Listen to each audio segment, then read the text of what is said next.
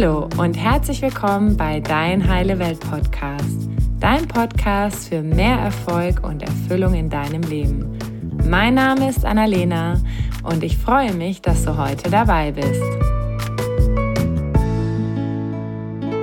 Hallo ihr Lieben, schön, dass ihr heute wieder eingeschaltet habt, denn heute habe ich einen ganz inspirierenden Gast aus dem Bereich persönliche Entwicklung für euch. Vom Kind mit Legasthenie und ADHS zur absoluten Trainerkoryphäe für ergebnisorientierte Persönlichkeitsentwicklung. Mit seiner inneren Ruhe und lauten wie leisen Tönen steht er vor allem für eines.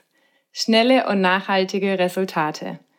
Nach einer steilen Karriere im Mittelstand als internationalen Vertriebsleiter und Konsultant für Klinikmanagement mit schicken Firmenwagen und mehr Nächten in Hotelzimmern als zu Hause folgt Christian inzwischen ausschließlich seiner Mission. Als Single liebt es Christian, mit dem Rucksack zu reisen, ohne zu wissen, wohin ihn die Reise führt. Und um seine Fähigkeiten und die eigenen Komfortzone regelmäßig zu erweitern, körperlich wie auch mental, investiert er selbst jedes Jahr viel Zeit und Geld in Seminare und Coachings. Außerdem gehört Christian seit einem Jahr zum auserlesenen Kreis der lizenzierten Trainer der Society of Neurolinguistic Programming. Er ist Hypnoseausbilder und zertifizierter Hypnosetherapeut und hat alleine dieses Jahr über 200 Menschen in NLP und Hypnose ausgebildet. Also was der Mann alles gemacht hat, da verspricht man sich gleich. Als Kind der Generation Y zeigt er dir, wie du dir eine neue Frisur zulegst und alte Zöpfe abschneidest. Warum Beerdigungen verboten gehören und warum du deinem Ex einen Liebesbrief schreiben solltest. Lieber Christian, ich freue mich riesig, dass du heute dabei bist und deine wertvolle Zeit mit uns teilst. Wow! vielen, vielen, vielen Dank, liebe Annalena, dass ich heute hier in deinem Podcast sein darf und natürlich vielen, vielen Dank für die unglaublich ausführlichen und sehr, sehr warmen Worte von dir. Dankeschön. Ja, sehr gerne. Also es ist ja echt Wahnsinn, was du mit deinen jungen Jahren schon alles gemacht hast. Ich glaube, ich habe mich noch nie so häufig versprochen in der Anmoderation. Also holla die Waldfe. Ich habe gleich ah, zwei, ja. zwei Fragen zu Beginn für dich, die ich sehr, sehr spannend finde. Und zwar, warum gehören denn deiner Meinung nach Beerdigungen verboten und warum soll ich meinem Ex eigentlich einen Liebesbrief schreiben? Ja, wo fangen wir an? Schauen wir mal, damit geht's dann tatsächlich gleich so ein bisschen in die Tiefe rein. Warum Beerdigungen verboten gehören. Und damit meine ich nicht, dass unter die Erde bringen von einem Leichnam, also von jemandem, der gestorben ist, verboten gehört, sondern mir geht es darum, in Frage zu stellen, wie nehmen wir gerade im europäischen Raum typischerweise Abschied von einem Menschen. Und mhm. das passiert meiner Meinung nach viel zu häufig in einer Form, die einfach nicht dienlich ist, die sich aber gesellschaftlich so über Jahre, Jahrzehnte, vielleicht Jahrhunderte irgendwie geprägt hat.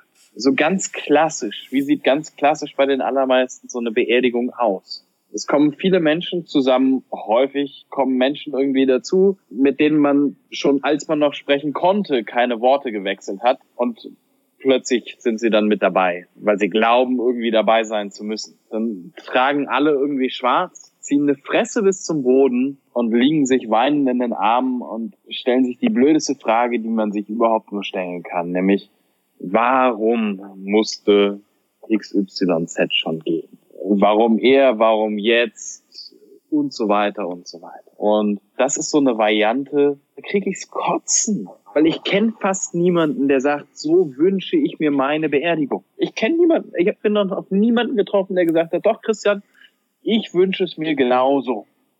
alle sollen flennen, alle sollen äh, sagen, wie sehr er fehlen wird in Zukunft und sich die große Warum-Frage stellen. Ich habe noch niemanden getroffen und trotzdem finden die allermeisten Beerdigungen so statt. Und unheimlich dankbar vor ein bisschen mehr als einem Jahr ist mein Dad gestorben. Und wir waren uns zum Glück in der Familie alle sofort ein, also es ist alle, meine Schwestern, meine Mom, das war so der sag ich mal, der Kreis, der natürlich entschieden hat, wie soll's gehen, wie wollen wir seinen, wie wollen wir seinen Abschied feiern. Und da waren wir uns glücklicherweise ganz, ganz schnell sehr einig, dass wir genau das, was ich gerade erzählt habe, nicht wollen. Und das hat für uns bedeutet, dass wir in der ehemaligen Kirche, die umfunktioniert war zu einem Café, bei schönem Essen mit nur den wichtigsten Menschen, die, die meinem Papa wichtig gewesen wären, oder den Menschen, die uns in dem Moment wichtig waren, um ein bisschen Halt, ein bisschen Rückhalt zu haben. Mit den Menschen uns zu verabschieden. Aber zu verabschieden auf eine Art und Weise, in der wir vor allem dankbar sind. Verabschieden in einer Art und Weise, wo jeder nochmal so eine Geschichte, so eine kleine Anekdote erzählen kann von dem Menschen, von dem man sich jetzt verabschiedet oder zu deren Ehren man die Party feiert und man zurückschaut auf welche schönen Momente hat es mit diesem Menschen gegeben und nicht, wo wird dieser Mensch überall fehlen. Ich werde nie vergessen, wie meine Mom, meine Mama in einem, in einem wunderschönen roten Kleid einfach nochmal so ihr gemeinsames Leben äh, rekapituliert hat. Wie einzelne Menschen erzählt haben, welche ganz besonderen Erinnerungen sie an diesen Menschen haben und wie dankbar sie für diese Erinnerungen sind. Und dann hatten wir eine Plattensammlung von meinem Dad da, wo wir ein bisschen was an Platten raussortiert haben, die er gerne gehört hat. Und da war von, keine Ahnung, Sting, Michael Jackson, Scorpions, Tina Turner. Also es war wirklich so die gesamte Bandbreite an Musik, die er in seinem Leben gerne gehört hat, letzten Endes mit dabei. Und also auch da halt eben nicht typisch traurige Lieder, sondern einfach schöne Musik, zu der man auch ein bisschen feiern kann, zu der man einfach einen sehr schönen, sehr positiven Abschied nehmen kann von einem sehr, sehr, sehr geliebten Menschen.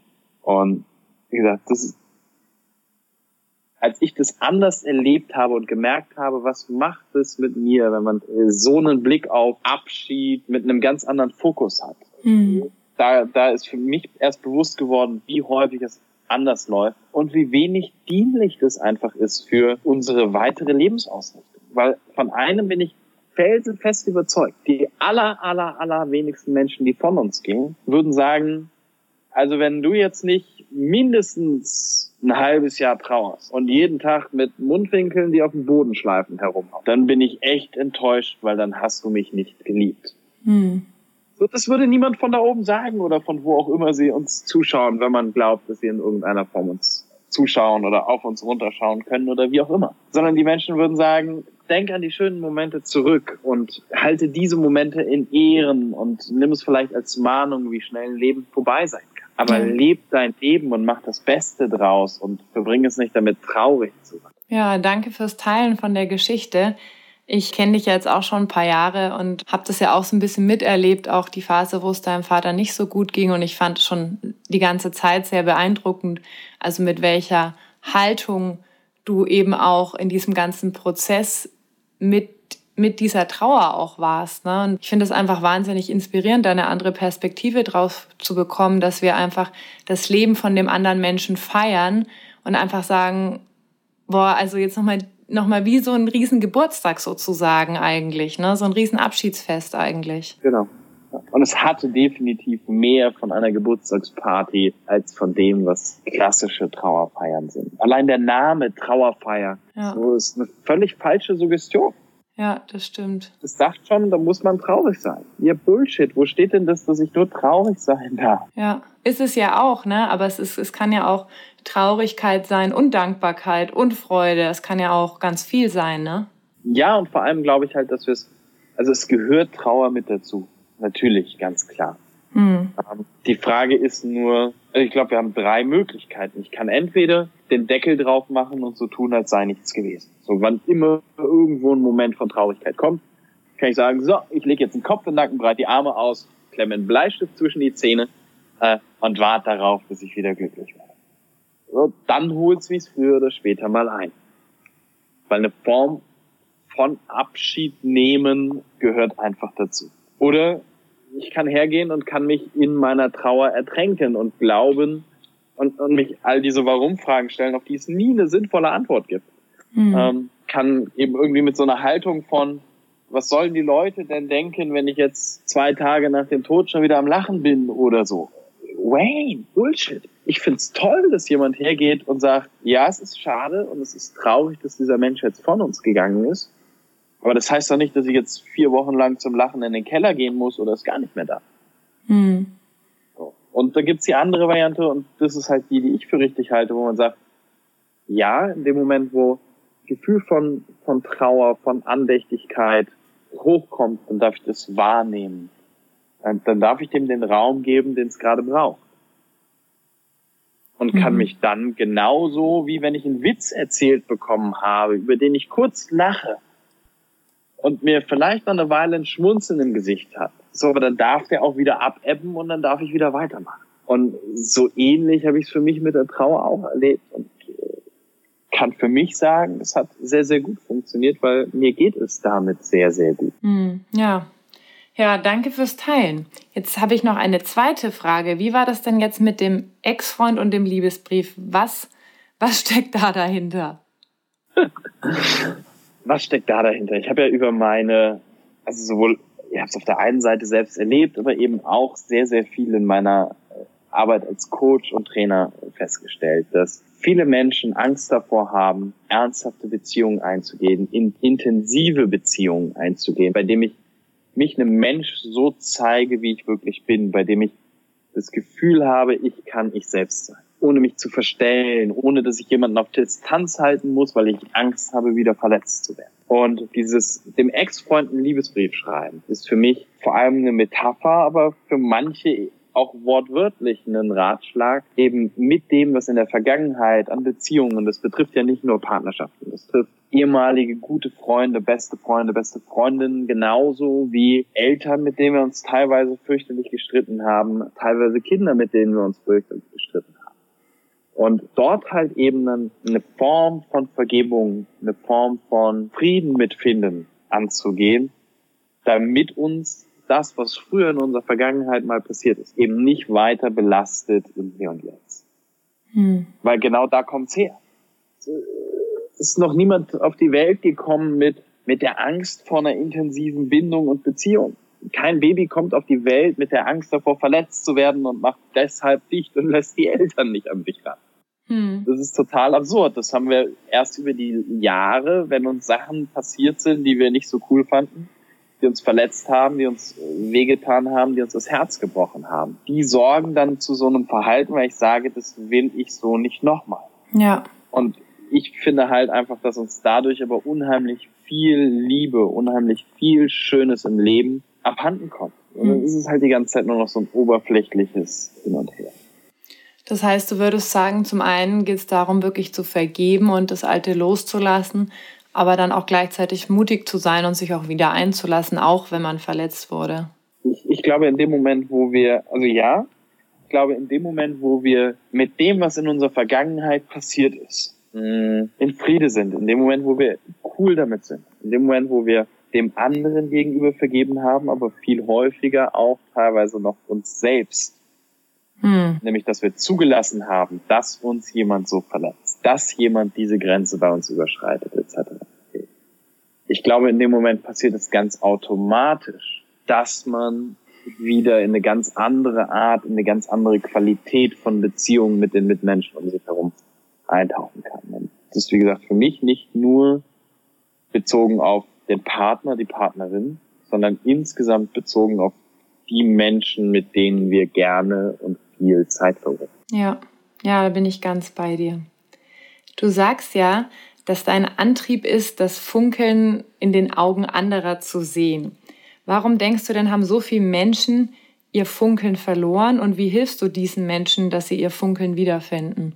Mm, ich glaube, äh, nein, Gott sei Dank haben die wenigsten Menschen es wirklich, äh, ihr Funkeln wirklich verloren. Ich glaube, dieses Funkeln ist in allen Menschen immer jederzeit drin. Ich glaube, es gibt leider zu viele bei denen es viel zu selten hervorkommt. Und weswegen ich es als meine Mission und meinen Antrieb einfach sehe, mit den Seminaren, mit den Coachings, die ich mache, dieses Funkeln immer wieder häufiger hervorzuholen. Den Menschen unter anderem eben den alten Ballast, über den wir gerade gesprochen haben, was Vergeben, Loslassen, Heilen angeht.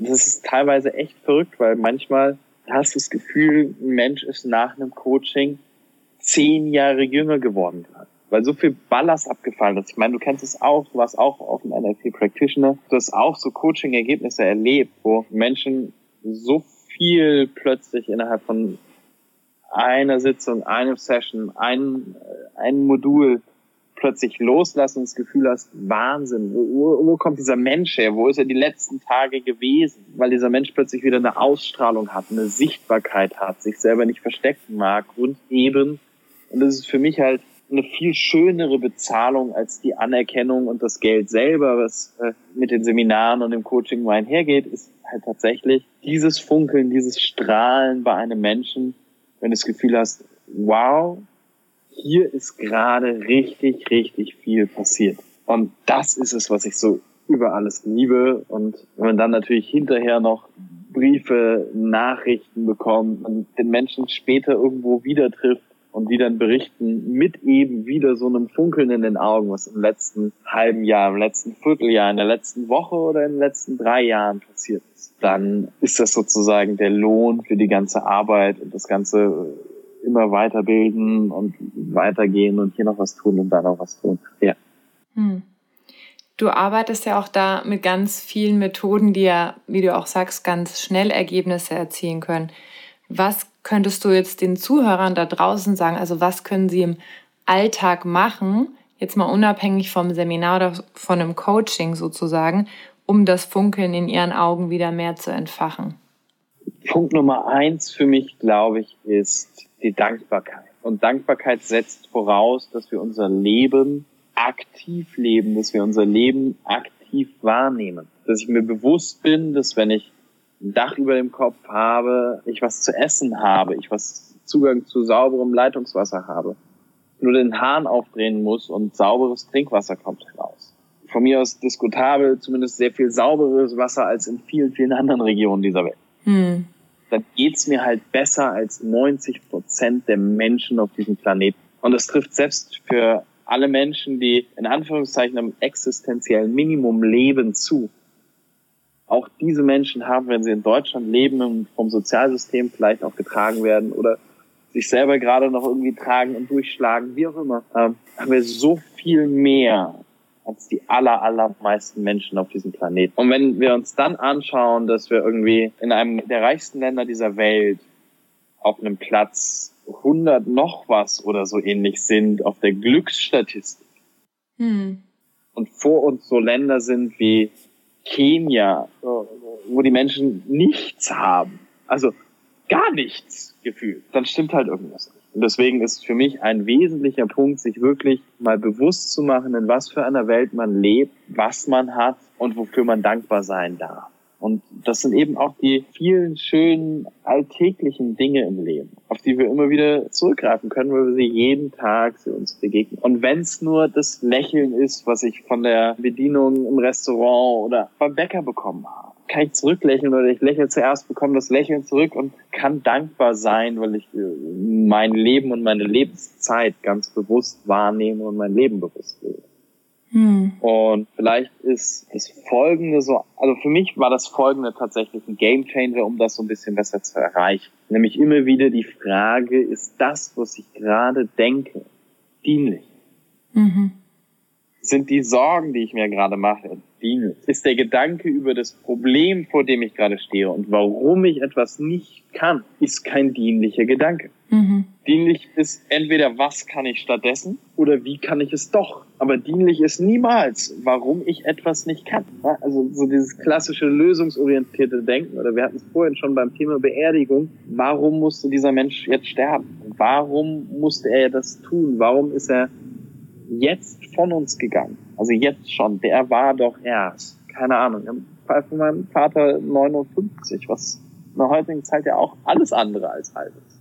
Mhm. Und dann ist auf diese Frage, warum, gibt's keine Antwort, die mich in irgendeiner Weise irgendwohin weiterbringt. Und damit ist der Gedanke in meiner Welt schlichtweg nicht dienlich. Und in dem Moment, wo ich merke, dass ich, also ich hinterfrage mich einfach immer und immer wieder, ist das, was ich gerade denke, dienlich? Ist die Geschichte von, mir geht's so schlecht, ist die Geschichte von, ich bin so müde, von, ich habe gerade so viel zu tun, was auch immer, ist das gerade dienlich?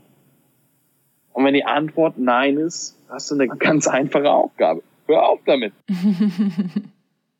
Stop it. Ja? Ganz einfach. Tatsächlich. Ich glaube, wenn wir uns im Leben die richtigen Fragen stellen. Tony Robbins sagt so schön, die Qualität unserer Fragen bestimmt die Qualität unseres Lebens. Ja, das Und stimmt. eine, wie ich finde, qualitativ sehr, sehr wertvolle Frage ist halt eben, ist das, was ich gerade denke, dienlich? Wenn ich die Frage mit Nein beantworte, muss ich mich fragen, was kann ich stattdessen denken, was dienlicher ist? Ja.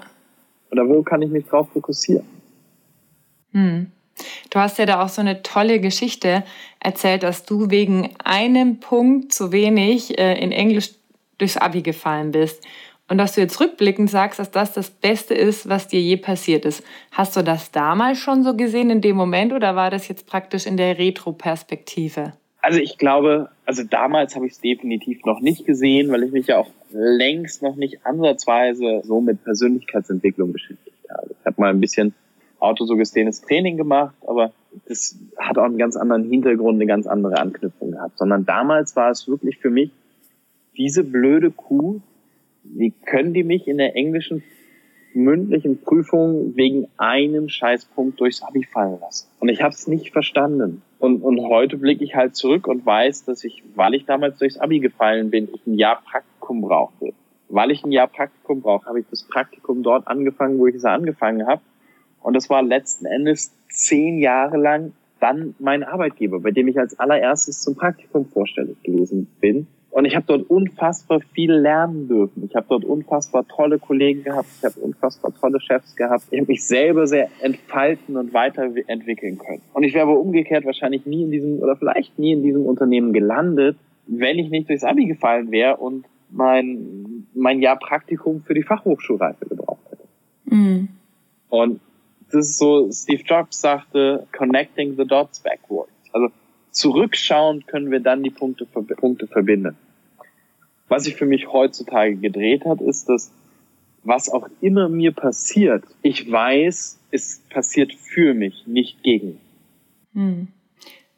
Das wäre jetzt nämlich meine nächste Frage gewesen, ob du jetzt mit dieser Haltung grundsätzlich durch dein Leben gehst und dich gar nicht mehr aufregst oder hast du auch so Momente, wo du dich noch kurz aufregst und dann aber schnell umschaltest und sagst, okay, das ist jetzt für mich und nicht gegen mich? Also ich glaube, um gar nicht mehr aufzuregen, um gar nicht mehr wütend zu sein, muss man wahrscheinlich ins Kloster 30 Jahre meditieren äh, und sich von Licht ernähren, damit es komplett in die Richtung geht. Mhm. Was sich aber tatsächlich halt geändert hat, ist, dass es mich nochmal, also A, sehr viel weniger Sachen mich überhaupt irgendwie auf die Palme bringen können, mich triggern können und so weiter und so weiter. Weil ich A weiß, der Mensch, der sozusagen extern der Auslöser ist, extern der Trigger ist, der tut es nicht, um mir was Böses zu tun, sondern der tut es, weil er für sich was Gutes will und im Moment nicht anders kann. Für sich in seiner Situation ist das, was er tut, die allerbeste Option, die er jetzt gerade sieht. Aber das selber schon ein paar Sekunden später bereut, ob ich das gut oder kacke finde, spielt gar keine Rolle. Aber für ihn selber war das in dem Moment die allerbeste Option, die er treffen konnte. Hm. Und allein mit dem Wissen, dass dieser Mensch in der Situation nicht anders konnte, weil wenn er anders gekonnt hätte, hätte er anders gemacht, ändert sich schon mal viel. Und das andere ist halt eben, egal ob es äußere Einflüsse sind, wo jemand was vermeintlich mit Absicht oder uns tut, oder ob es das berühmte Schicksal ist, was uns irgendwas verwehrt oder irgendwie so in die Richtung etwas passiert sozusagen. Da ist es dann halt wirklich das tiefe Vertrauen, dass ich auch darauf irgendwann zurückschauen werde hm. und weiß, dass es ein Teil des, weil alles, was mir in meinem Leben bis heute passiert ist, von den ganzen Problemen in der Schule, den Problemen mit meinen Eltern, wo wir uns teilweise echt auch herrlich gezofft haben, mit, mit dem, den Lernproblemen und dem ADHS und all diesen ganzen Sachen, weiß ich aber, dass all diese Sachen dafür beigetragen haben, dass ich heute genau hier stehe, wo ich stehe. Hm. Da kommt dann wieder die Dankbarkeit, ne? Genau. Weil wenn irgendetwas davon anders gelaufen wäre, wäre ich heute nicht hier. Und wenn ich mich heute umschauen kann, dann stehe ich an einem Punkt, an dem ich mich sehr, sehr wohlfühle und an dem ich mein Leben auch sehr genießen kann. Und wenn es zwischendrin mal nicht so genießenswert ist, weil gerade wieder Herausforderungen da sind, an denen ich wachsen darf, dann denke ich immer wieder an meinen, denke ich immer wieder an einen Satz, den mein Papa gesagt hat. Wenn es noch nicht gut ist, dann ist es auch noch nicht das Ende. Hm. Und das finde ich gibt so unheimlich viel Kraft, weil ich glaube, zum Leben gehören Herausforderungen. Ob man sie als Schicksalsschläge oder Probleme bezeichnet, darf jeder selber, darf jeder selber für sich entscheiden. Aber ein Wachstum, glaube ich, passiert grundsätzlich immer aus einer Herausforderung heraus. Hm. Und damit ist ein Leben ohne Herausforderung ein Leben ohne Wachstum. Und ich möchte kein Leben ohne Wachstum haben.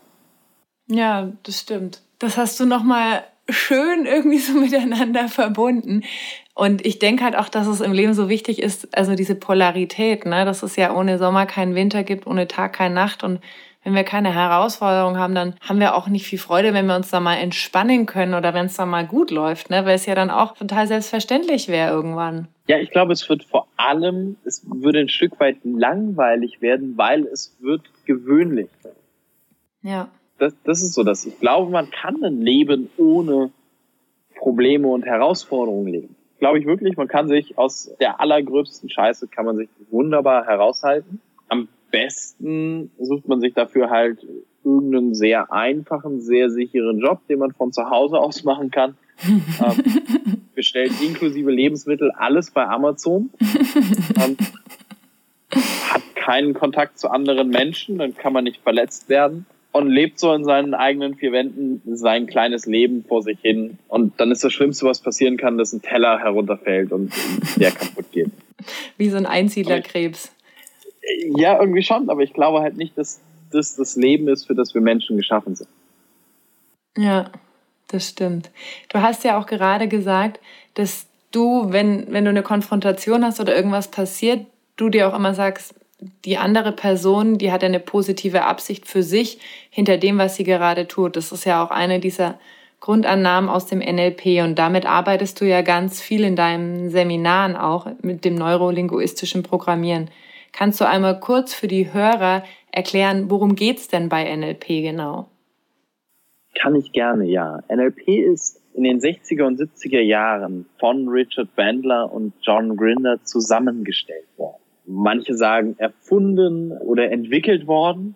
Und während beide Begrifflichkeiten ein Stück weit auch ihre Berechtigung haben, finde ich zusammengestellt sehr viel schöner. Weil sie haben ganz, ganz wenig selber tatsächlich erfunden im klassischen Sinne, also etwas genommen, was vorher noch nicht da war, sondern sie sind vor allem hergegangen und haben sich angeschaut, zuerst im Bereich der Verhaltensveränderung, also äh, Therapie und später aber auch in vielen anderen Bereichen sind sie hergegangen und haben sich einfach die Besten ihres Fachs angeschaut und haben versucht herauszufinden, warum kreieren diese Menschen so viel bessere Ergebnisse als alle anderen. Wie kann es sein, dass die allermeisten Psychologen, Psychotherapeuten, Hypnotiseure etc. pp. für eine wie auch immer geartete Angst, sei es eine Spinnenangst, eine Höhenangst, die Angst vor Menschen zu sprechen, auf Autobahnen zu fahren, vor Hunden, Katzen, Mäusen und schwarzhaarigen Menschen, wie kann es sein, dass sie dafür so 10 bis 20 Stunden die meisten brauchen? Und wie kann es sein, dass es Einzelne gibt, die das immer und immer wieder reproduzierbar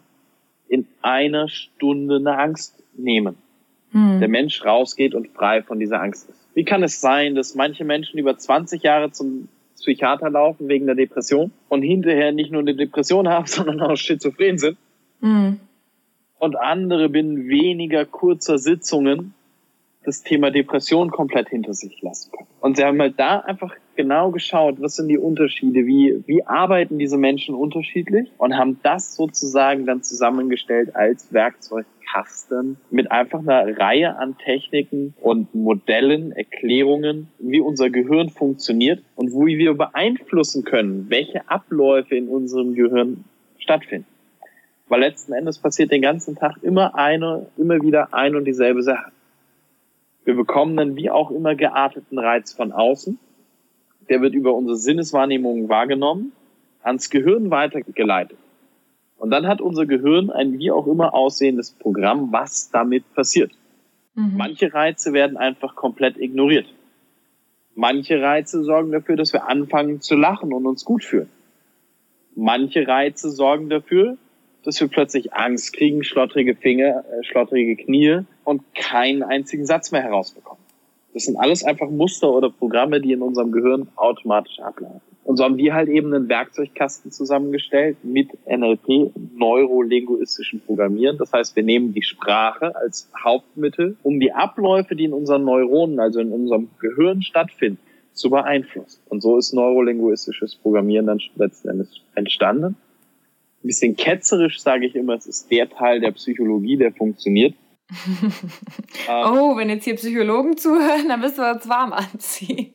Wir müssen uns warm anziehen, ja, aber ich stehe ein gutes Stück weit dazu. Weil mm. A, sage ich nicht per se, dass sie alles falsch machen, aber ich weiß halt eben auch, dass viele Sachen sehr eben systematisch und sehr stiefmütterlich nach wie vor angegangen werden, weil sie halt eben unter anderem in diesem riesigen Gesundheitssystem drin stecken. Und ich weiß gar nicht, ob man bei der Krankenkasse irgendwie hier so ein, so ein Rezept für eine Sitzung ausstellen kann. Mhm. Soweit ich weiß, gibt es irgendwie immer nur Pakete von entweder 10 Stunden oder 20 oder so eben. Mhm. Ja, und deswegen ist das nie ein Vorwurf an den Einzelnen und auch wir können natürlich nie was versprechen. Aber ich weiß, dass ich nach jedem einzelnen Coaching, das ich in meinem Leben je gegeben habe, einen deutlichen Unterschied gesehen habe zu vorher. Hm. Und ich nur die allerwenigsten Klienten überhaupt ein zweites Mal gesehen habe. Und das lag nicht daran, dass sie mich nicht mögen, sondern weil das Thema, wegen dem sie zu mir gekommen sind, danach erledigt gewesen es jetzt eine Angst oder eine Verhaltensveränderung oder irgendetwas anderes in der Art gewesen ist. Mhm. NLP arbeitet ja auch ganz viel mit dem Unterbewusstsein, oder? Eine, Im Unterbewusstsein ist es letzten Endes ja so, dass, also ein wesentlicher Aspekt ist sozusagen, dass unser Unterbewusstsein ganz viele Programme automatisch ja für uns übernimmt, weil wir unheimlich viele Sinneseindrücke pro Tag haben und davon aber unser Gehirn selber, also das Bewusstsein, nur ganz, ganz wenig davon aktiv wahrnehmen Ja, also all die Zuhörer, die jetzt gerade da draußen den Podcast zuhören, ihr merkt wahrscheinlich alle im Moment eure Zunge nicht. Also jetzt schon, weil du den Fokus jetzt auf deine Zunge gerichtet hast. Aber bis gerade eben war für die allermeisten zumindest das, was gerade in unserem Mund stattgefunden hat, überhaupt nicht wahrnehmbar. Die allermeisten haben bis zu dem Moment, wo ich es jetzt ausspreche, nicht ihre Kleidung auf ihrer Haut wahrgenommen. Diese Sinneseindrücke sind aber die ganze Zeit da, genauso wie viele andere Sinneseindrücke von draußen mit der Umwelt und nicht nur das, was direkt an unserem Körper passiert. Und um das Bewusstsein, um das Gehirn, all das, wo wir uns bewusst Gedanken drüber machen, ein bisschen zu entlasten, gibt es eben das Unterbewusstsein, was nach einer Weile lauter Aufgaben, die immer und immer wieder gleich sind, eben vollautomatisch ablaufen lassen. Das Problem ist bloß, wir haben in unserem Leben sehr, sehr häufig unserem Unterbewusstsein auch überhaupt nicht dienliche Abläufe beigebracht. Unser Unterbewusstsein hat bestimmte Bewegungsabläufe und bestimmte Muster einfach so übernommen, weil wir sie vielleicht für eine Zeit lang gemacht haben. Dabei brauchen wir sie heute in der Form gar nicht. Vielleicht war es früher gut, dass, weil ich in meiner Persönlichkeit noch nicht so entwickelt war, ich noch nicht so stark bei mir war, dass mein Unterbewusstsein mich bestimmt vor bestimmten Erfahrungen beschützt hat, bestimmte Menschen, die mir nicht gut tun, ferngehalten hat. Das heißt aber ja nicht, dass ich diesen Mechanismus heute noch brauche. Und da setzen wir halt an und sagen, okay, welches alternative Verhalten können wir denn installieren, was weiterhin vielleicht sicherstellt, dass du nicht verletzt wirst, dass du nicht verletzt wirst, aber dass du trotzdem wunderbare, schöne, intensive Beziehungen mit den Menschen in deinem Umfeld aufbauen kannst. Mhm. Das heißt, da geht es auch ganz viel darum, sozusagen Fehlprogrammierungen zu löschen und andere Programmierungen, die dir in deinem Leben dienen, zu installieren. Genau. Okay, hast du denn eine Übung oder einen Tipp aus dem NLP, also wo du sagst, Mensch, wenn Leute das in ihren Alltag integrieren, das ist total einfach und das ist aber wirklich etwas, was eine Veränderung schafft? Hm. Nicht ohne Grund geht der NLP Practitioner natürlich in unserem Fall sieben Tage plus ganz, ganz intensive 23 Tage Vorbereitung und 23 Wochen Nachbereitung. Aber natürlich gibt es viele Elemente, die man aus dem NLP im tagtäglichen anwenden kann. Ich glaube, eine Sache, die man die ich so relativ einfach mitgeben kann, die vielleicht noch nicht so intensiv ist, wie wir sie auf dem Seminar lernen, die aber schon einen Unterschied macht, ist in dem Moment, wo wir eine Emotion, in dem Moment, wo wir etwas haben, was uns immer und immer wieder triggert, eine bestimmte Situation, ein bestimmtes Bild, was wir haben von etwas, das immer wieder einen Ärger, eine Frustration, eine Wut in uns auslöst. Können wir zum Beispiel hergehen, können uns mal bewusst machen kurz, was ist das, was ist sozusagen der interne Film dazu, der gerade abläuft? Jedem Gefühl, was wir in uns haben und jeder Emotion sozusagen geht ein kleiner Film voraus, der mit einer Erinnerung verknüpft ist von etwas, das wir früher gelernt haben. Und für all die Sachen, die nicht so schön sind, können wir jetzt einfach hergehen und können entsprechend das, was wir dazu an Bildern haben, das, was wir dazu an alten emotionalen Gefühlen verknüpft haben, all das, was wir an Geräuschen damit verknüpft haben, können wir hergehen und können wir einfach ein bisschen schwächer machen, zunichte machen. Was bedeutet das zum Beispiel, wenn ich, wenn ich ein Bild habe, wenn, wenn, keine Ahnung, ich zum Beispiel einen Verkehrsunfall äh, erlebt habe oder immer wieder, wenn ein bestimmtes, wenn ein bestimmtes Lied im Radio läuft muss ich daran denken, wie jene Person Y mit mir gemacht hat. Dann kann ich hergehen und kann dieses Bild von jemand tut mir was, was mir nicht gut tut, und kann das zum Beispiel einfach mal kleiner machen. Das heißt, ich nehme das Bild von meinem inneren Auge und sage mir ganz bewusst, okay, ich schrumpf dieses Bild jetzt mal so klein, dass es nur noch die Größe einer Briefmarke hat, die so einen Meter Abstand vor mir ist. Und jetzt halte ich dieses Bild auch noch an, so dass das nicht ein Film ist, der abläuft, wo mir jemand immer und immer wieder was Blödes tut, sondern ich mache ein Standbild drauf. Und dann mache ich es auch noch schwarz-weiß. Und jetzt drehe ich den Ton ganz, ganz leise. Und schon verliert diese Situation ihre emotionale Wirkung.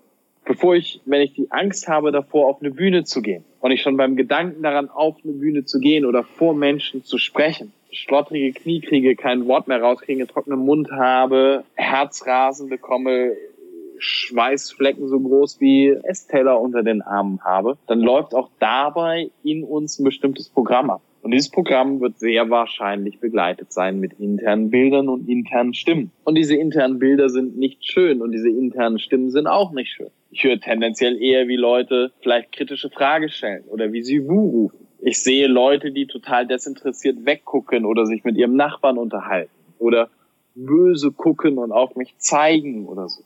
Und dann kann ich auch da hingehen und entweder einfach nur das, was ich an Bildern und Stimmen und so weiter habe, eben wieder klein, dumm, leise, schwarz-weiß, weit weg machen. Indem ich mir einfach vor geschlossenen Augen vorstelle, wie ich all das mit dem Bild mache. Oder aber ich sage einfach, nee, ich denke jetzt ganz bewusst daran, wie es sein soll. Das heißt, ich male mir ein Bild vor meinen inneren Augen von lauter Leuten, die an meinen Lippen kleben, die mich anschauen, den Funkeln in den Augen haben, weil sie sagen, erzähl mir bitte mehr. Und dieses Bild mache ich dann schön groß. Ich mache es mit viel Farbe. Ich drehe den Applaus, den ich zwischendurch szenenmäßig immer wieder bekomme, den drehe ich noch ein bisschen lauter und nehme dann wahr, was ich für ein Gefühl habe. Und mit diesem Gefühl, mit diesem inneren Bild, mit diesen inneren Stimmen von Jubelrufen und Klatschen, damit gehe ich in ein Meeting, damit gehe ich in eine Präsentation oder damit gehe ich in einen Vortrag. Und dann passiert plötzlich was, aber hallo. das heißt, du würdest, wenn jetzt jemand so ein ja, so eine Herausforderung vor sich hat, der Person auch empfehlen, das in regelmäßigen Zeitabständen sich auch wirklich vor dem inneren Auge vorzustellen, dass es auch wirklich in das Unterbewusstsein geht und auch öfter wiederholt wird sozusagen. Genau, und das Wichtige ist halt wirklich, also wir Menschen lernen ja durch äh, auf zweierlei Prinzipien. Das eine ist wie früher in der Schule beim Vokabellernen. Ich und die allermeisten anderen wahrscheinlich auch mögen das nicht so. Nämlich ja. durch Wiederholung, Wiederholung, Wiederholung, Wiederholung, Wiederholung, Wiederholung. Und dazu kommt dann auch noch ein bisschen Frustration und ein bisschen schlechte Laune, weil man sich schon wieder dieses blöde Wort hat nicht merken können, was dann auch noch negativen Brain Juice äh, generiert, also einfach uns selber in einen Zustand versetzt, in dem man sowieso nicht gut lernen kann. Und dann gibt's die andere Art und Weise, wie wir lernen können, nämlich mit intensiver Emotion. Mhm mit einem ganz intensiven, starken Gefühl. Sowohl für Dinge mit Absicht lernen ist es auf der einen Seite halt eben das schöne, positive, gute Gefühl, wo unser Gehirn einfach sehr viel leistungsfähiger wird, als auch einfach die starke Emotion an sich. So wie lange braucht ein kleines Kind, um zu lernen, dass der Herdplatte heiß ist? Nicht sehr lange. In der Regel ein einziges Mal, eine einzige Wiederholung. Mehr braucht es in den allermeisten Fällen nicht. Dann weiß ich, heiß, aua, nicht mal dass ich unvorsichtig bin, dass ich neugierig bin mit Sachen, die in der Nähe von der Herdplatte sind, wo ich mich auch dran verbrennen kann. Das muss ich wieder erst noch lernen. Aber dass die Herdplatte selber heiß ist, da fasse ich nur ein einziges Mal drauf im Zweifelsfall und weiß, es ist heiß. Und gleiches gilt natürlich auch für das sogenannte Visualisieren oder das Mentaltraining, das mentale Vorbereiten auf eine Sache, was du gerade angesprochen hast. Das wirklich möglichst intensiv, möglichst bunt, möglichst groß, möglichst in Bewegung, mit tollen Tönen, mit ich stelle mir einfach vor, wie ich dieses Gefühl, was ich dann haben will in meinem Körper, ganz bewusst und mit Absicht entstehen lasse. Das ist ja auch etwas, was vielen gar nicht so bewusst ist. Mhm. Gefühle im eigenen Körper kann man mit Absicht machen. Genauso wie unser Gehirn manchmal oder unser Unterbewusstsein ein bestimmtes Gefühl vollautomatisch als Programm ablaufen lässt, weil es gelernt hat, wenn X passiert, musst du dich Y fühlen. Hm. Wenn jemand stirbt, müssen wir traurig sein. Haben wir, je nachdem wie alt wir sind, quasi seit unserer Geburt oder ab dem ersten Mal, wo wir mit Trauer beziehungsweise mit dem Thema Tod in Verbindung gekommen sind, sei es im Fernsehen oder in der Familie oder sonstigen Umkreisen, haben wir gelernt, wenn jemand stirbt, müssen wir traurig sein. Ist ein internes Programm, was unser Unterbewusstsein weiß, aha, Information, jemand ist gestorben, kommt rein, dann jetzt traurig sein. Ein bisschen vereinfacht dargestellt. Und trotzdem können wir aber mit Absicht dafür sorgen, dass wir uns anders fühlen, mit Absicht dafür sorgen, dass wir uns gerade besonders stark fühlen, dass wir uns gerade besonders siegessicher fühlen, dass wir besonders selbstbewusst sind, hm. dass wir dieses Gefühl von Liebe in uns entstehen lassen. Hm. So, wenn ich sage, okay, sei mal wütend. Stell dir mal vor, du sollst jetzt richtig, richtig wütend sein. Kriegen die meisten Menschen relativ easy hin die überlegen sich kurz, wann ist mir das letzte Mal ein Arschloch über den Weg gelaufen und erinnern sich an die Situation zurück und holen die Wut raus. Mhm. Kriegen viele super leicht hin. Wenn ich sage, sei mal traurig, wissen sie automatisch, welche Box sie aufmachen müssen, wo jede Menge deprimierender Scheiß drin ist, holen sich den raus und können traurig sein. Mhm. Aber die allerwenigsten sind fröhlich mit Absicht. Mhm. Sind fröhlich mit Vorsatz. Sind fröhlich mit, dem, also durch Dankbarkeit zum Beispiel, sind fröhlich durch, erinnern an schöne Momente. Und dann kann ich so ein Gefühl auch einfach mal mit Absicht entstehen. Hm, das ist ein schöner Gedanke. Ein Gefühl mit Absicht entstehen lassen, und zwar ein positives oder besser gesagt ein fröhliches, weil wir wollen ja nicht immer weiter kategorisieren. Ne? Jetzt hätte ich noch eine letzte Frage, bevor wir zu den Abschlussfragen kommen. Und zwar arbeitest du ja auch viel mit Hypnose. Warum ist denn Hypnose so wirksam? Mm, warum ist Hypnose so wirksam? Ich glaube nicht, dass Hypnose per se wirksamer ist als irgendetwas anderes. Am Ende ist eine, am Ende ist es auch dort wieder Hypnose ein großer nebulöser Begriff. Genauso wie Coaching ein großer nebulöser Begriff ist oder Psychotherapie ein großer nebulöser Begriff ist oder auch NLP erstmal ein großer nebulöser Begriff ist entscheidend ist bei all diesen Sachen, wie bei allem anderen, das ist so wie, warum ist, warum ist Holz schön? Also warum fühlen wir uns mit Holz um uns herum schön oder so? Nee, müssen wir nicht zwangsweise, aber wenn es gut und schön verarbeitet ist, dann hat es was Wertvolles. Und ich glaube, so ähnlich ist es auch mit, mit Hypnose oder den anderen Bereichen, die ich gerade angesprochen habe. Entscheidend ist bei all diesen Sachen immer, dass jemand von seinem Fach was versteht, dass jemand sein Handwerkszeug in Perfektion beherrscht. Und es gibt jede Menge Hypnotiseure da draußen, da kannst du 20 Sitzungen buchen für eine Raucherentwöhnung.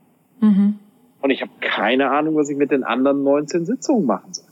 Mhm. Was nicht heißt, dass ich immer nach einer Sitzung fertig bin. Das heißt nur, das ist einfach in all diesen Bereichen, wie überall anders auch, es Dinge gibt, die besonders gut funktionieren und Dinge gibt, die nicht so gut funktionieren. Aber grundsätzlich ist natürlich Hypnose schon ein Werkzeug, was sehr viele, sehr hochqualitative Ansätze, sehr viele wertvolle Werkzeuge zur Verfügung stellt, um einen direkten Einfluss aufs Unterbewusstsein zu nehmen.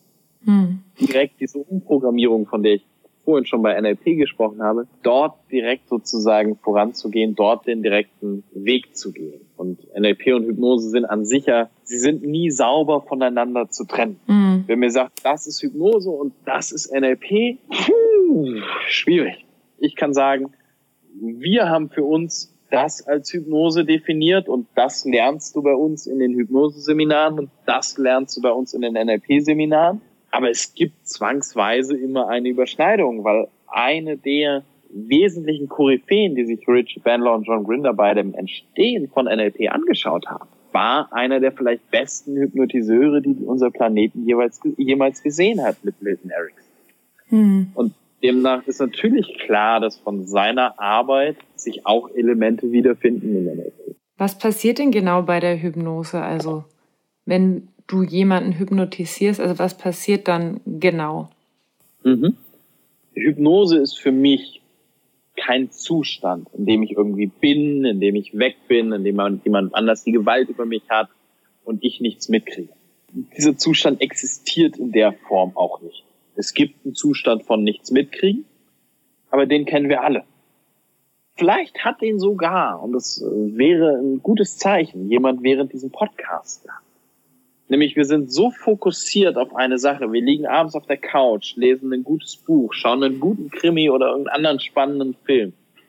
Und dieses Buch und dieser Film oder was auch immer zieht uns so in den Bann, dass wir alles andere um uns herum ausblenden und unser Partner unseren Namen ruft und wir nicht reagieren, weil wir so fokussiert mit unserer Aufmerksamkeit auf eine andere Sache sind. Das ist, glaube ich, dieses nichts mehr mitkriegen, was es gibt. Trotzdem kann ich aber zumindest theoretisch jederzeit den Film ausmachen, jederzeit das Buch zuschlagen. Und in dem Moment, wo mein Partner in reizender Unterwäsche vor mir auftaucht, wird der Film oder das Buch plötzlich ganz unter, also viel weniger interessant. Also gibt es eine Musterunterbrechung, einen starken Impuls, der genau diesen Fokus auch wieder auflösen kann. Und genau das kann man im Coaching und unter Hypnose auch erleben. Aber, und das ist für mich der irgendwann tatsächlich so der Game Changer gewesen, das ist überhaupt nicht notwendig. Wenn du mich fragst, was Hypnose ist, dann ist es ein geführtes Denken von dienlichen Gedanken. Mhm. Als aller, allererstes. Ein, ich bin der Reiseleiter, ich bin der Bergführer und ich nehme dich mit auf eine Reise. Wir besteigen einen Berg und auf dem Weg dort hoch werden wir schöne Aussichten haben, wir werden das ein oder andere Abenteuer erleben. Aber laufen musst du alleine. Du kannst jederzeit entscheiden, stehen zu bleiben. Du kannst jederzeit umdrehen und wieder runterlaufen. Ich kenne den Weg. Ich weiß, wo die vielen schönen Abenteuer äh, und so weiter und so weiter auf dieser Reise liegen. Aber laufen musst du alleine. Und wenn du auf dieser Reise die ganze Zeit vor dir auf den Boden schaust und nur so hinter mir her schwirbst, weil der hat gesagt, wenn ich hinter ihm herlaufe, dann erlebe ich viele tolle Sachen, dann wirst du wie viel Tolles erleben? Nicht sehr viel. genau. Und deswegen ist es ein geführtes, aktives Denken von dienlichen Gedanken. Ein Ich gebe dir Bilder, ich gebe dir Geschichten und Gedanken, die du bitte denken darfst. Und zwar mit Absicht. Mhm. Wenn ich sage, denk mal an eine grüne Wiese mit einem schönen Baum drauf, dann hast du entweder die Möglichkeit zu sagen, leck mich am Arsch, Christian, ich denk nicht an eine Wiese mit einem Baum drauf. Dann hast du vielleicht ganz kurz für einen Bruchteil einer Millisekunde mal ein Bild gehabt von einer Wiese mit Baum, ist aber gleich wieder weg. Oder du kannst sagen, okay, mache ich. Und fängst an, vor deinem inneren Auge diese Wiese mit dem Baum ganz bewusst zu sehen, ganz bewusst wahrzunehmen, sie vielleicht wie mit einem Pinsel selber zu malen und überall noch ein paar mehr Details einzubauen. Und das ist diese aktive Rolle, von der ich so gerne spreche, die entscheidend ist für Hypnose. Und dann gehen wir halt auf eine Reise. Auf eine Reise mit sehr, sehr dienlichen Bildern, Metaphern, Gedanken, ähm, Dingen, die wir uns vorstellen, die dann in unserem Unterbewusstsein was verändern. Mhm. Warum ist das Ganze so wirksam? Weil unser Unterbewusstsein Realität und Fiktion nicht voneinander unterscheiden kann. Für unser Unterbewusstsein ist beides gleich. Egal, ob wir uns eine schöne Berührung durch jemanden, den wir mögen, vorstellen oder ob uns tatsächlich jemand auf eine Art und Weise berührt, zum Beispiel massiert.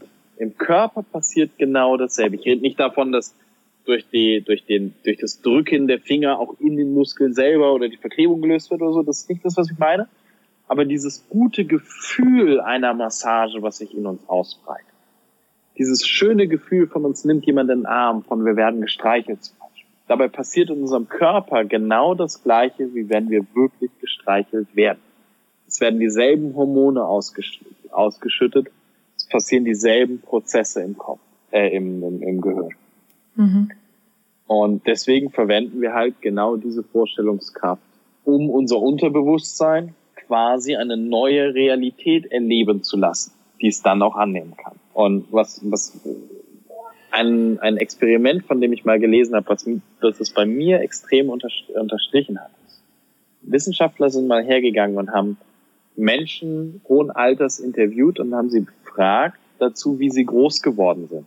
Also über ihre Kindheit so ein bisschen ausgefragt.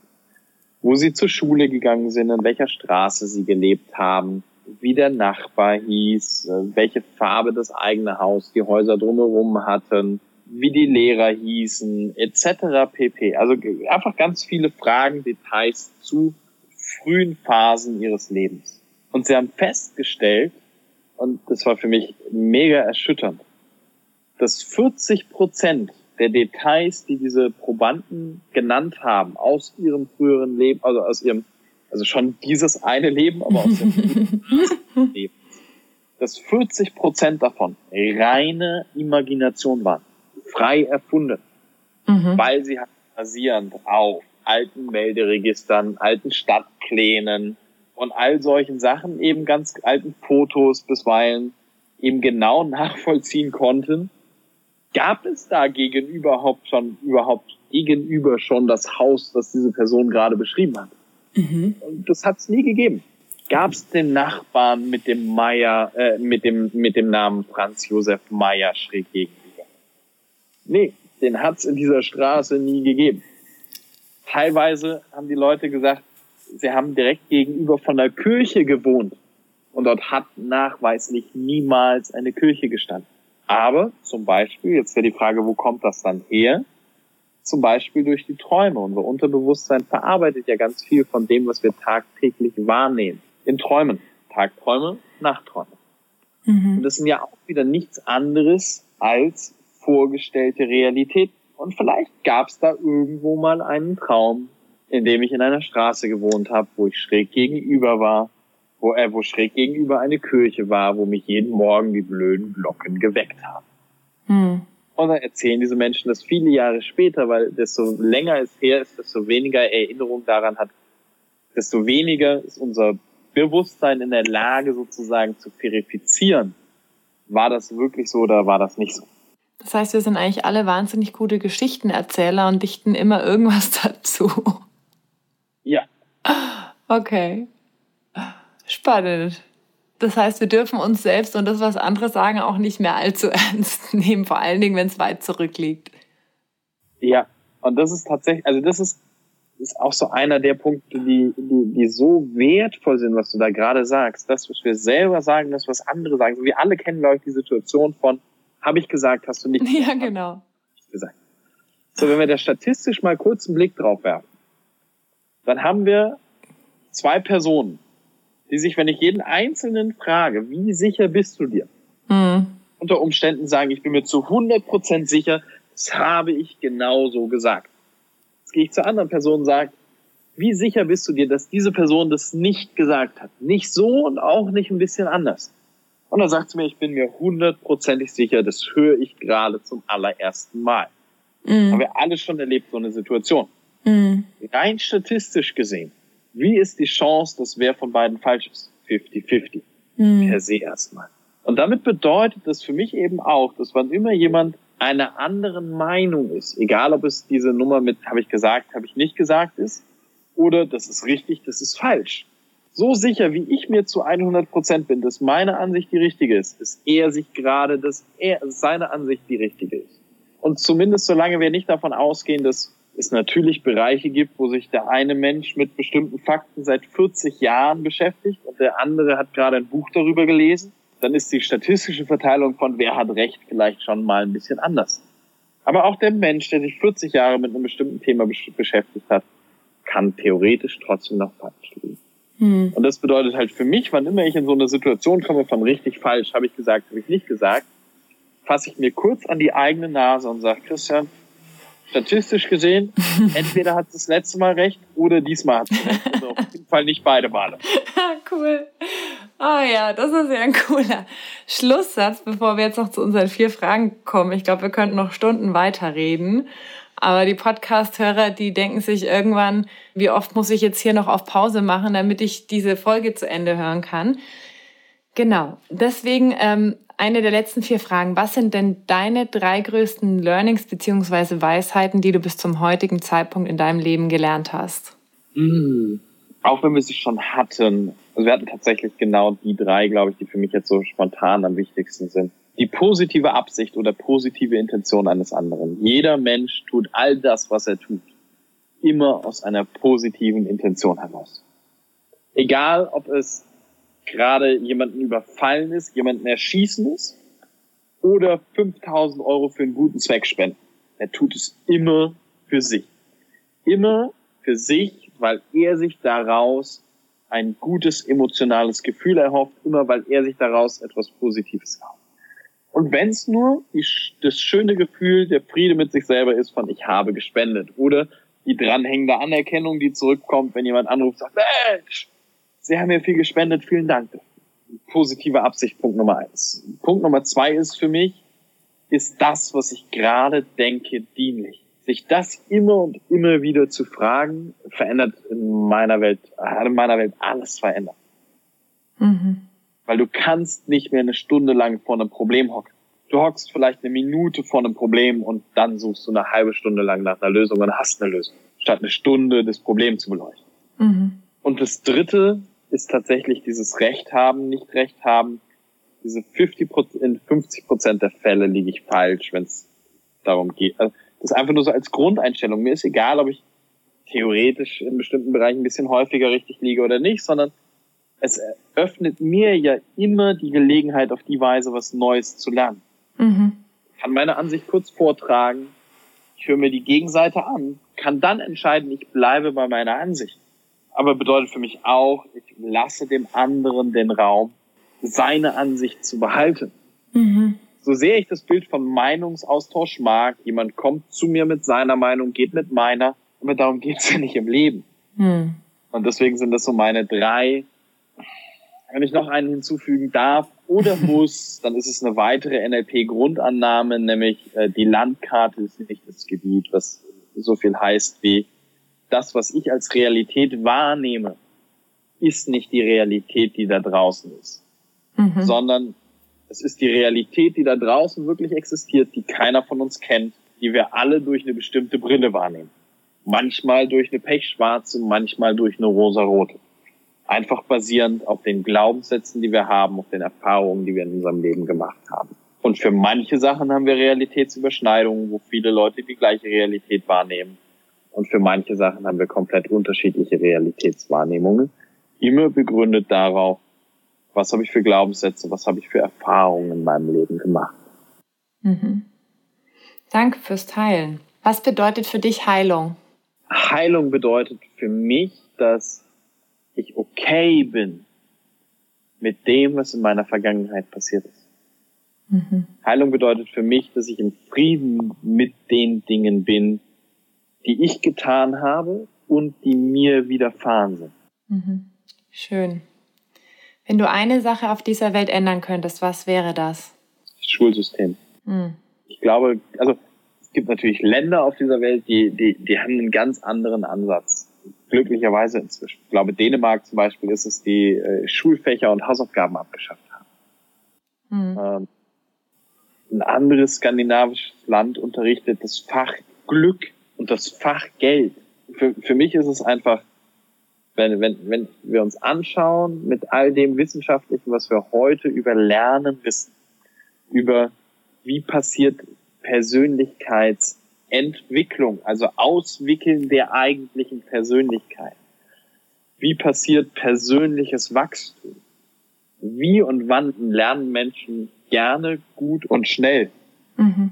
Wann sind Menschen besonders kreativ und lösungsorientiert und können demnach auch neue Dinge für diese Welt schaffen? Dann haben all diese wissenschaftlichen Erkenntnisse mehr oder weniger nix, nada, nothing mit dem zu tun, was wir heute als Schule kennen. Mhm. Und das ist, glaube ich, ich glaube halt, wir legen in ganz, ganz, ganz, ganz jungen Jahren den Grundstein für das, wie wir hinterher unser Leben betrachten. Wir können es immer noch ändern, aber es ist viel, viel härter, wenn ich ein bestimmtes Programm 20 Jahre lang durchlaufen habe, dann ein neues Programm zu installieren, weil da muss ich erstmal formatieren, da muss ich erstmal Platz schaffen, damit ein neues Programm überhaupt gelernt werden kann. Mhm auf eine jungfräuliche Festplatte, auf die ich gleich die richtigen Programme draufschreiben kann, macht in meiner Welt viel mehr Sinn. Ja, da bin ich total bei dir. Und jetzt die letzte Frage noch. Was oder wo ist denn deine persönliche heile Welt?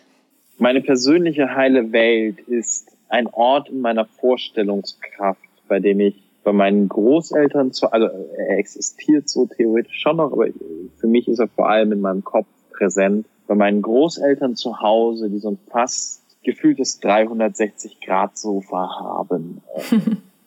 sagen, so die ganze Familie mit Onkel, Tanten, Cousin, Cousine, Oma, Opa, Mama, Papa, Eltern, Geschwister und deren Partner, wo wir sozusagen so in dieser Runde auf diesem Sofa sitzen und uns über alles Mögliche auf dieser Welt unterhalten. Von kontrovers über oberflächlich, über einfach nur schöne Geschichten erzählen, aber immer mit ganz, ganz viel Respekt. Und auch wenn dieser Kreis in meiner Vorstellung so nicht mehr Realität wird, weil mein Vater halt dazu gehört, existiert er aber halt eben in meinen Gedanken. Da denke ich mich sehr gerne hin, wenn es um mich herum gerade sehr viel Trubel ist, ich ein bisschen Ruhe, ein bisschen bei mir sein brauche. Weil einen friedlicheren oder schöneren Ort äh, gibt's für mich nicht. Hm, das war jetzt wieder ein schöner Schlusssatz. Danke fürs Teilen und danke für all den wertvollen Input, den du den Zuhörern mitgegeben hast. Da war ja richtig viel dabei.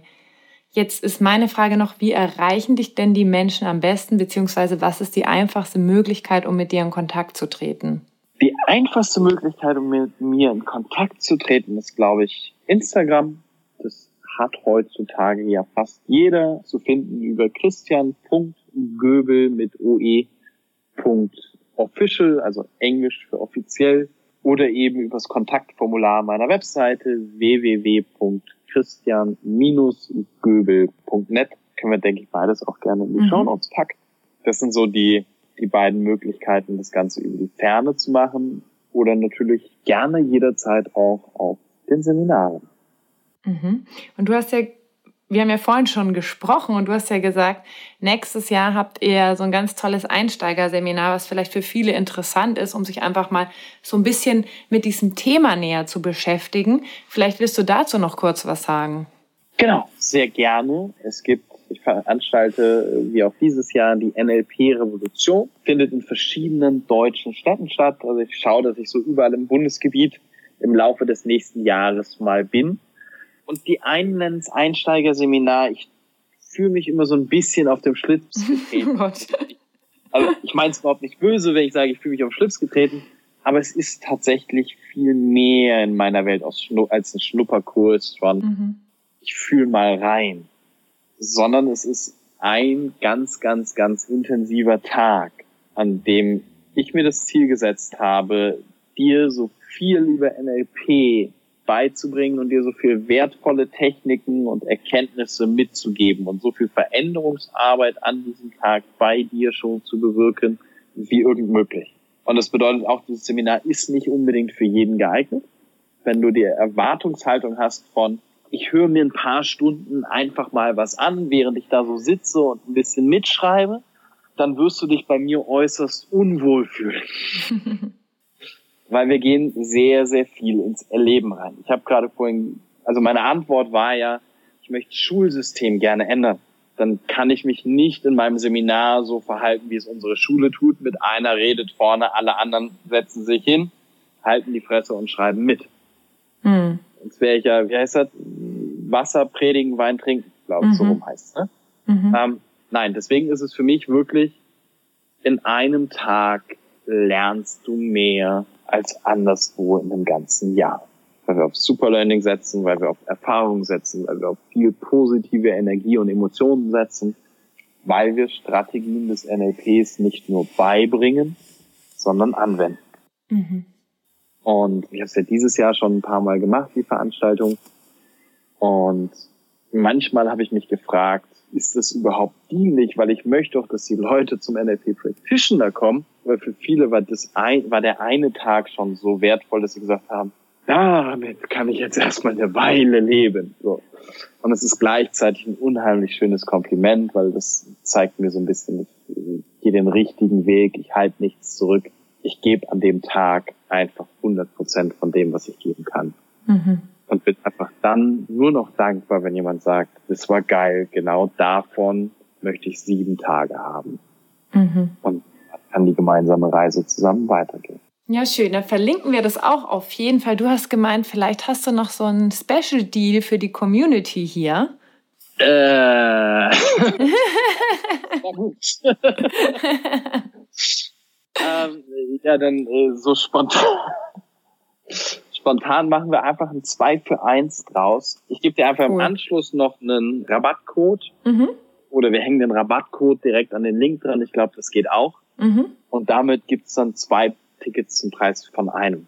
Cool. Was eine Sache ist, die ich sehr, sehr gerne an sich mache, weil ich es immer wertvoll finde, wenn man besondere Menschen, geliebte Menschen mit auf diese Reise nimmt. Wenn man bestimmte Erfahrungen gemeinsam macht. Sei es auf der klassischen Partnerschaftsebene oder mit einem guten Freund, einer guten Freundin oder manchmal auch einer Arbeitskollegin oder einem entfernten Bekannten, wo man das Gefühl hat, Mensch, ich glaube, der könnte davon jetzt auch richtig profitieren. Weil dann tun wir in dem Moment gleichzeitig noch etwas Gutes für jemanden anders. Und deswegen finde ich es immer schön, wenn Menschen gemeinsam zu zweit oder als Gruppe auf solche Events kommen. Und das war schon wieder ein perfekter Schlusssatz, heute schon zum dritten Mal. Vielen herzlichen Dank, lieber Christian, für dieses wundervolle Interview und danke an euch da draußen, dass ihr euch die Zeit genommen habt und bis zum Schluss dabei wart. Ich verlinke alle wichtigen Infos zu der Arbeit, die der Christian macht und ihr könnt jederzeit bei der NLP Revolution vorbeischauen oder so mit dem Christian über die anderen Kanäle in Kontakt treten. Ganz, ganz lieben Dank fürs Zuhören und bis zum nächsten Mal. Tschüss! Vielen, vielen Dank auch von mir noch hinterhergeschmissen. Zum einen erstmal in deine Richtung, liebe Annalena. Inzwischen ist es, glaube ich, ein bisschen mehr als drei Jahre her, dass wir uns kennengelernt haben.